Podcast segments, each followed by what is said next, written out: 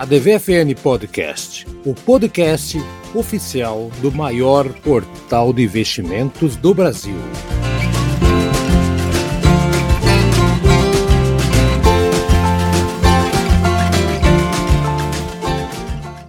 A DVFN Podcast, podcast do maior portal de investimentos do Brasil. Eu sou Haroldo Glombi, sempre estou aqui. Hoje quem chegou primeiro foi Brasa. Ele foi rapidão. Fala, Brasa, como é que tá as coisas?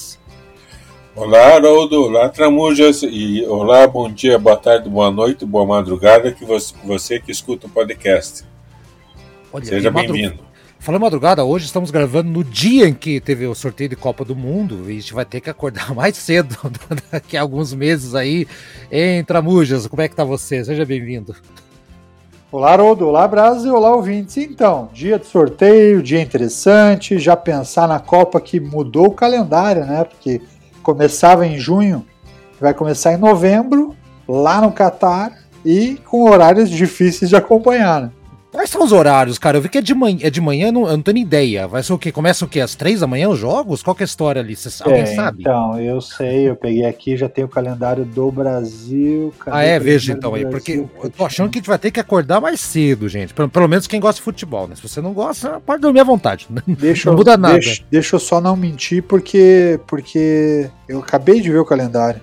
Veja então aí. Mas enquanto você vai vendo aí, eu vou falar a respeito para a galera aqui, a respeito do dólar, que quem diria, então quem estava apontando o dólar indo para 6, 7, 8, 9, subindo que nem um foguete, 4,66.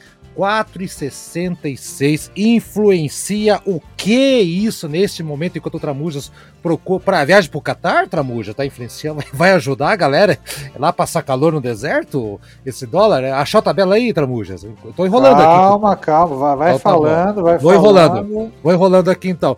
O Brasil, então, o dólar caindo aí, ano de eleição, a gente já falou aqui esses dias aí também. Ah, que, como é que você analisa essa história toda aí? a coisa cambial vai impactar realmente as eleições. A galera tava achando que o dólar ia disparar, risco o Brasil, aquela coisa toda. O governo tava trabalhando fortemente para isso. Ah, não tem, os, não tem os horários, só tem os dias dos jogos tem os dias? Ah, não isso. tem problema não. Tem vai problema cair não. na segunda, na quarta e na sexta.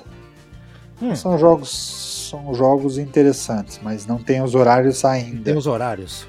Então tá bom, ó. Então só para terminar aqui, então que o dólar chegou no menor valor em dois anos, dois anos e ao mesmo tempo que a nossa B3 está na terceira alta semanal, então tá tendo uma, um cenário bem bacana aí. Eu tava falando aqui antes do enquanto o Tramujas procurava os horários dos jogos, porque sim, estamos animados com a Copa, que o dólar deu uma, uma deu um ânimo aí, talvez, para quem precise é, comprar coisa lá fora, comprar insumos tudo mais, né? Para quem exporta, talvez não é tão legal. Então, Brasa, como é que está vendo esse dólar aí e a bolsa engatando uma terceira semana bem positiva aí nos últimos quase um mês, né? Um mês inteiro bom aqui. É, uh, a gente já tem falado há algum tempo que, que os Estados Unidos estavam precisando desvalorizar o dólar, né, para estimular a economia, para colocar, para que o pessoal é, tirasse o dinheiro do banco e colocasse mais na economia. Então, haveria assim vários movimentos para essa desvalorização. Agora, o que apressou tudo, o que atrapalhou tudo foi, foi, foi esse fator da, da pandemia e agora da, da Rússia, né? Que colocaram um grande ponto de interrogação na, na economia, né? coisas é, é, acontecimentos que nunca tinham acontecido, acontecido antes. E mas conforme o mundo volta ao normal, que uh, com essa pressão toda econômica, a Rússia não vai conseguir manter essa, essa guerra para sempre. E os, a Ucrânia, o presidente Zelensky, já anunciou que ele está disposto a ceder alguns pontos, né? Com, hum. principalmente a entrada da Ucrânia na, na OTAN. Então, esses motivos assim para a queda acentuada do dólar podem ter vida curta. Entendi. É, podem ter vida curta e ele pode voltar a subir, subir logo. É, inclusive. Mas enquanto isso não acontece, é hora de aproveitar, né? Aproveitar. Antes do Tramujo falar, lembrando que a Rússia disse que vai começar a aceitar só o, o rublo, né? Rublos. É, exato. Comercialização de gás só no rublo agora, hein? É. Vou ter que ir na casa de câmbio para procurar rublo. Quero comprar gás e talvez seja mais barato do que o gás do Brasil, né? Talvez, talvez. É, porque tá complicado aqui. Então é isso aí, gente. Então o cenário é, é, é esse, o dólar pode momentaneamente tá aí, tá baixando. O momento de comprar esse aí agora pode ser. Não, não, não dá para saber, né? O que você acha, Tramujo?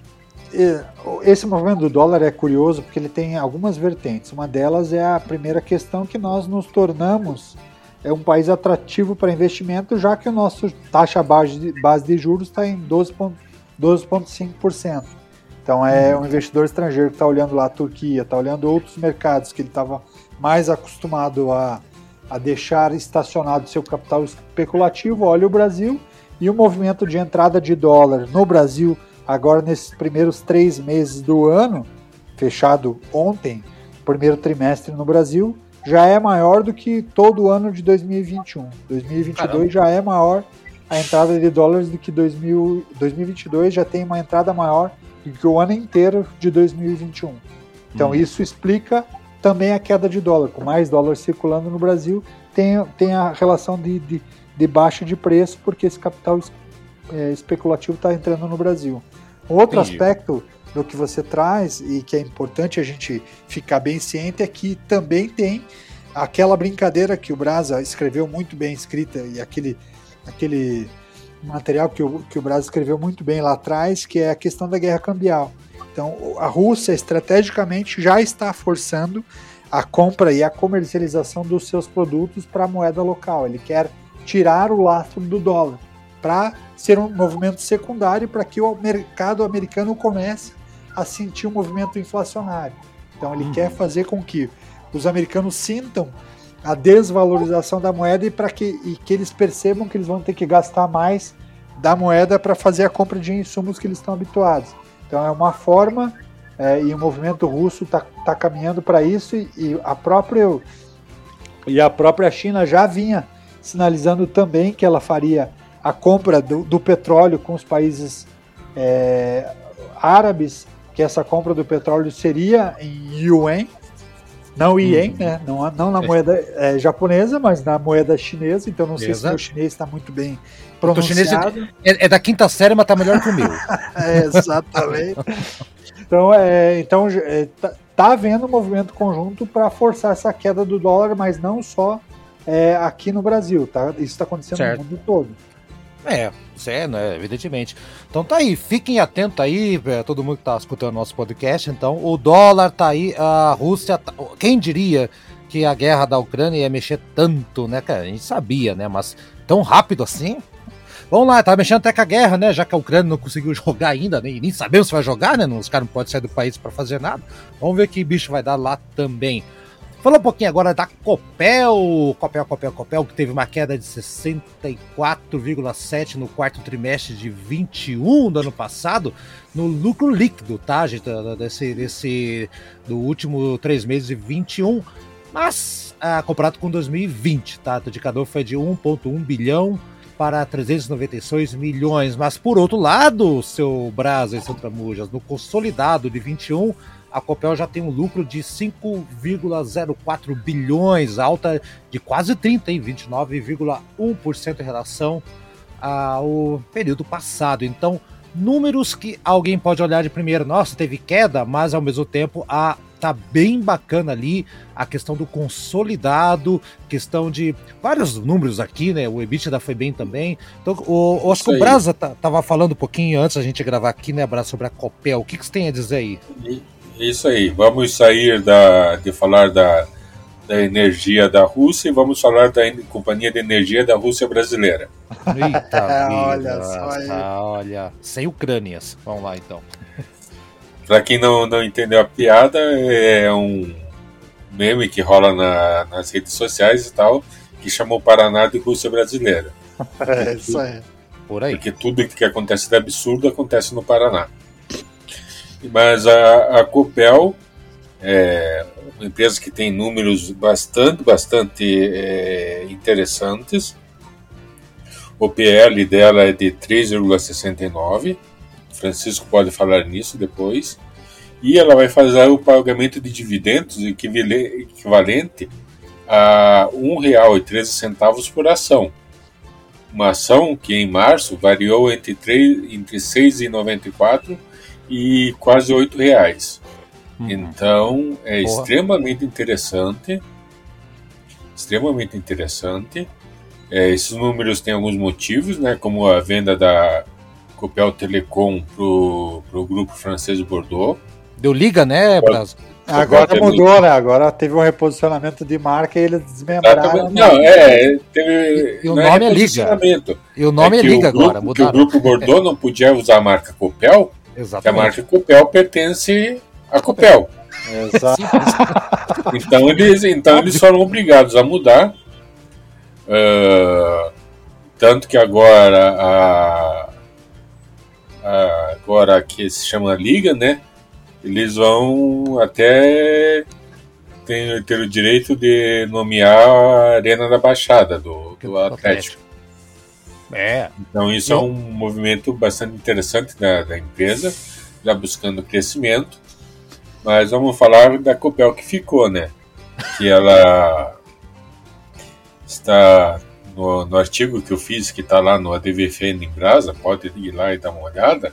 Eu vou lá. É, eu até coloquei que a empresa da Rússia brasileira está, é, está invadindo o Rio Grande do Norte, que fez a aquisição de várias empresas de energia eólica por lá e estão construindo também uma, uma grande, uma grande grande campo de energia,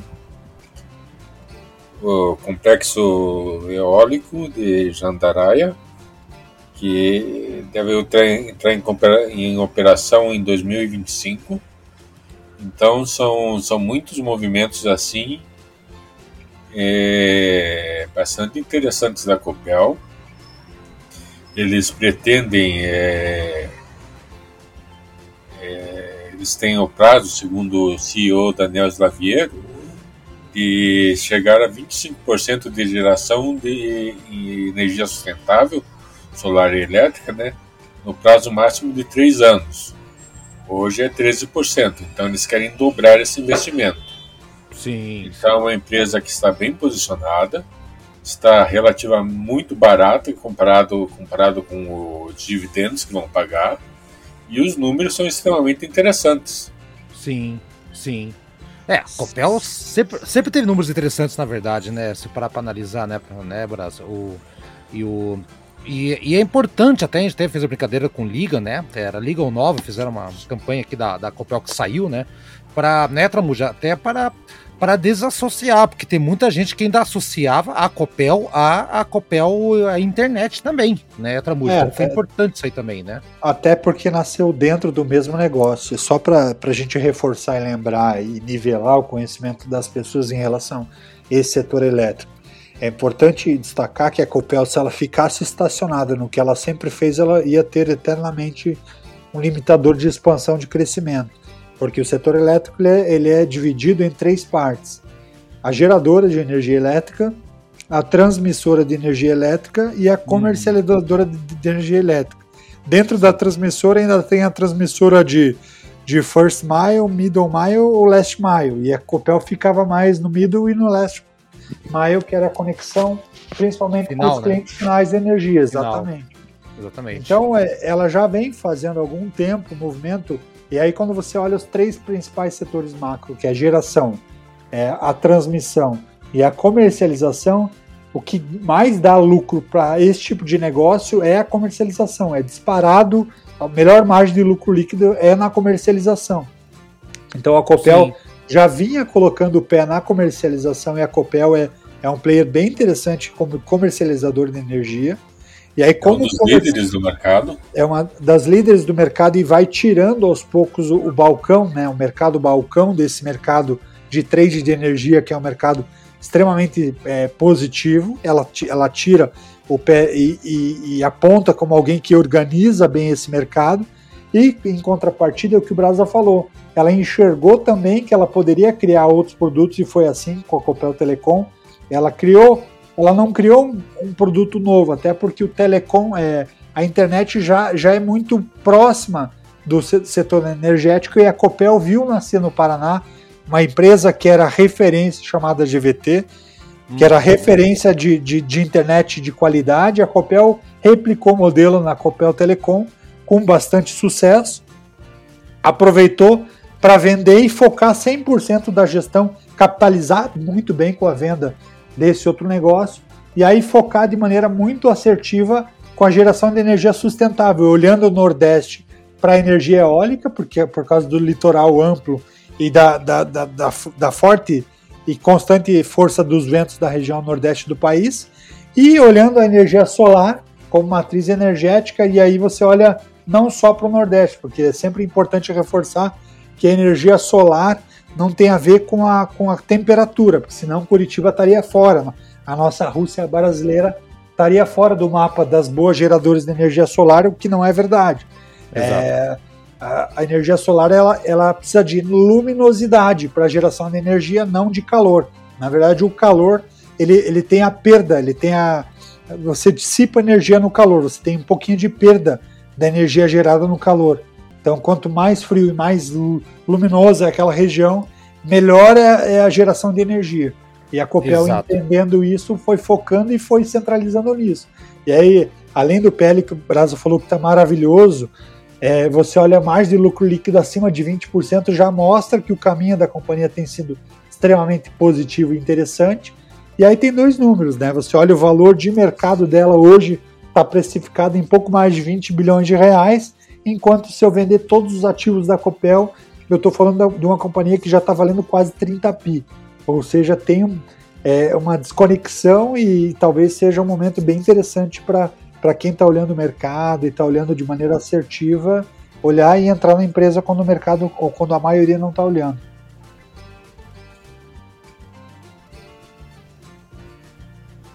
É, e e só complementando o que o Francisco falou, uh, um dos grandes é, programas onde a Copel está investindo é o Paraná Trifásico, que é justamente para você transmitir energia é, com transmissores é, menores que vibram menos, e vibrando menos eles desgastam menos, e com uma necessidade muito menor de cobre e de alumínio. Uhum. Então eles estão fazendo essa mudança é, para justamente transmitir energia de uma maneira mais barata e com isso aumentar sua lucratividade. Então é mais um ponto bem interessante da empresa. Exatamente. Então, gente, e para finalizar hoje o programa mais curtinho aqui, a, a gente, o, o Brasa, o Tramujas pediu para falar da Taurus de novo e eu acho que vale a pena porque lembra do programa passado que a gente falou dos dividendos, Brasa? Então, parece que tá chegando o dia que vai acontecer isso aí, né, Tramuja? Vai ser agora, né?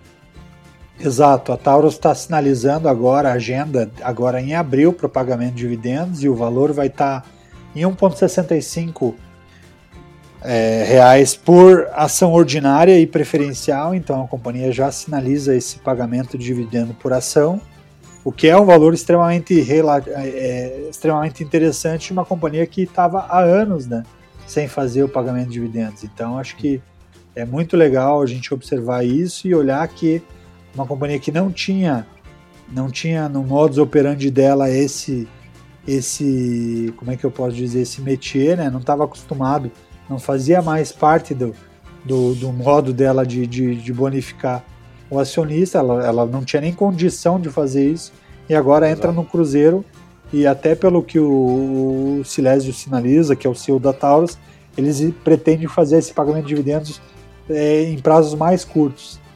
Uhum, exatamente. Então vamos é, ficar e... atento aí com a Taurus, né, gente? Fala Dia pra... 13 a 9, eles estão sinalizando aqui, exatamente. E... Ah, tá. E interessante também é que, apesar da Taurus estar é, sendo focar, se focando em armas curtas, armas de uso pessoal, e se tornou a, maior empresa do mundo nesse, nesse nicho, é, eles continuam com, com outros setores, né? Eles, por exemplo, agora estão concorrendo para fornecimento de fuzil para o Exército, para as Forças Armadas da Guatemala. Então é uma empresa assim que, que, que está surpreendendo, que está crescendo em, vários, em várias frentes e também vale muito a pena você ficar de olho. Ele já tem vários exércitos em outros países já. Já, já. Vários. Tá, não, sei se, não lembro agora, Tailândia, não lembro, algum, algum país assim, que ele já tem, já. Tão, esse é um outro know-how deles. Bem, bem, bem interessante também, bem, bem pontuado também, Brasa. Então é isso aí, gente. Vamos ficando por aqui só DVFN Podcast. Então, Brasa, até semana que vem e descansa bem. Semana que vem temos mais assuntos, Brasa. Tchau. Tchau, Haroldo. Tchau, Francisco. Tchau, tchau pessoal que, que está nos ouvindo. E até a semana que vem. Tramujas também. Um abraço, Tramujas. Semana que vem conversamos. Vai lá. Valeu, Haroldo. Valeu, Brasa. E um abraço, investidores. Até a próxima semana.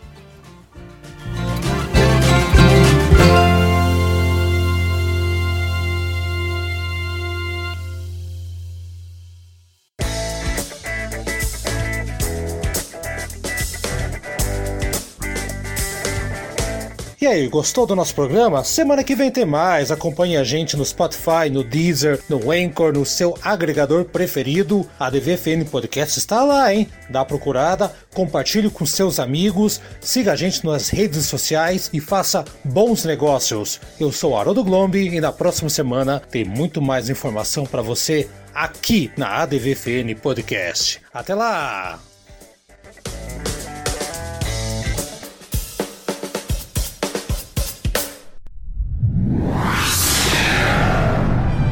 Uma produção na pauta podcast.